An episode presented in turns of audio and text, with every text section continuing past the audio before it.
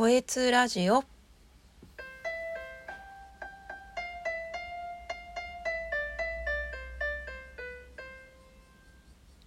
こんにちは、こえつです。2021年7月21日水曜日を迎えました。皆様いかがお過ごしでしょうか？この番組は暮らしの中に役立つかもしれない情報を発信する番組となっているんですけども今回は久々に私の日記を紹介しようと思います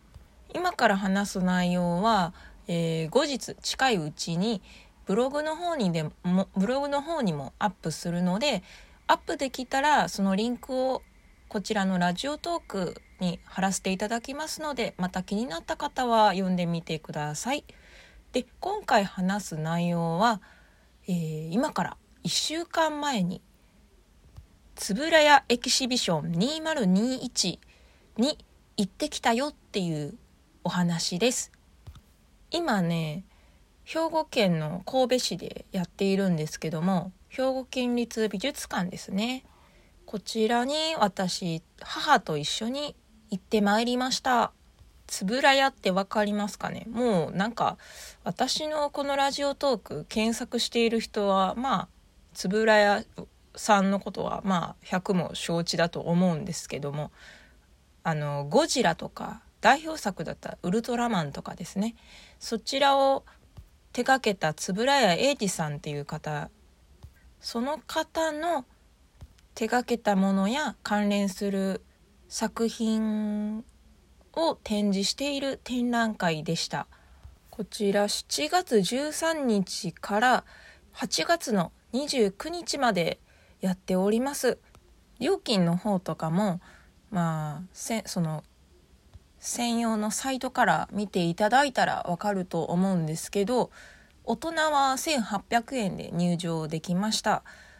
私が行ったのは7月の14日だったのでまあ空いてまだ2日とかだったので比較的空いてましたね今からだったら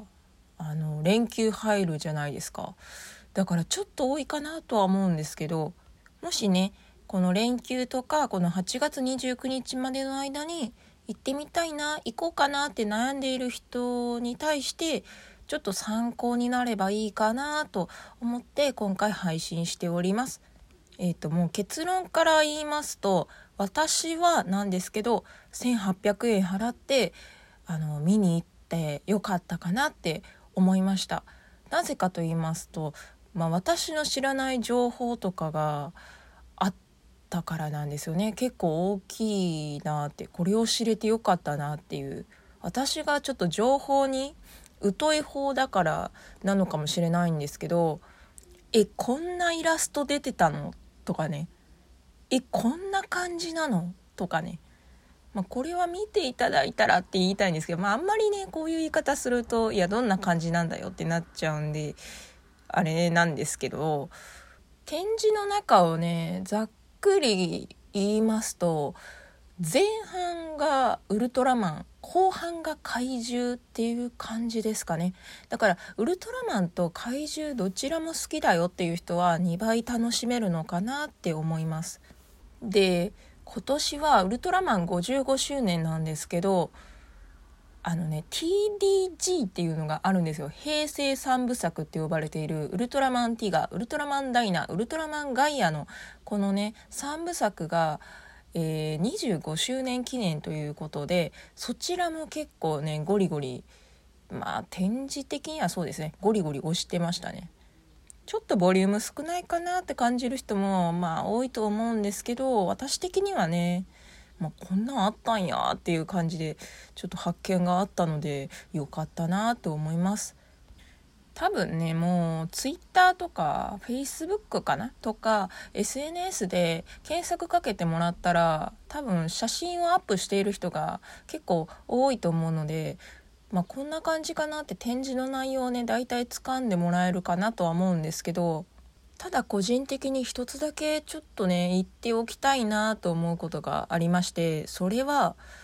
あのこちら一応宣伝のチラシとかにも、まあ、書いてあるんですけど SSSS グリッドマンあこの呼び方でいいのかな？ちょっと分かんないですけどあと SSSS ダイナゼノンについても展示してるよっていうのをちょっとちょろっと書いてあるんですけどね。こちら目当てで行かれるとかなりショックを受けると思います。このショックっていうのはここだけこれだけっていうちょっとボリューム不足を感じてしまう。もうほんと最後の一角みたいなところに展示スペースがありましスペースがありましてえこれで終わりっていう私ちょっとダイナゼノン楽しみにしていたんでちょっと残念だったかなって思いました。だから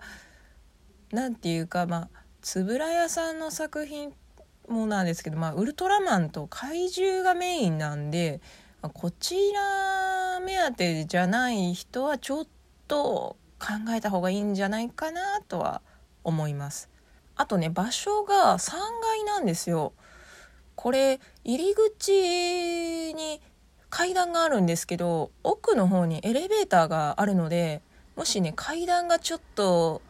使うの厳しいかなっていう人はエレベーター使うようにしてください。私はですねエレベーターあるものだと思ってて手前にね思ってて進んだらもう階段だったのでなんか地味にね何だろう空気薄かったからか知らないんですよ、まあ、ただの運動不足だと思うんですけどあの3階まで登るの地味にきつかったですね。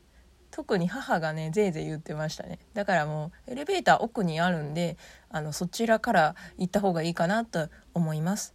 まあ元気な人は普通にバリバリ階段使ってくださいね。はい。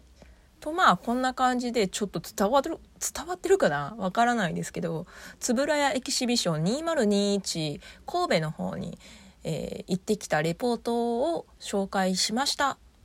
あそうそうグッズ売り場もありますので特にね TDG 好きな人とか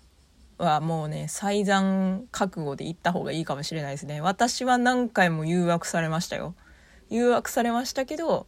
ちょっと頑張って耐えてあの自転車買いたいんであの耐えました。はい。一応あのダイナゼノンとグリッドマン、えー、展示は少ないと言いましたけどグッズは少しありましたので一応紹介させていただきます。はい。今回は久々に私の日記を紹介しました。それでは、声通でした。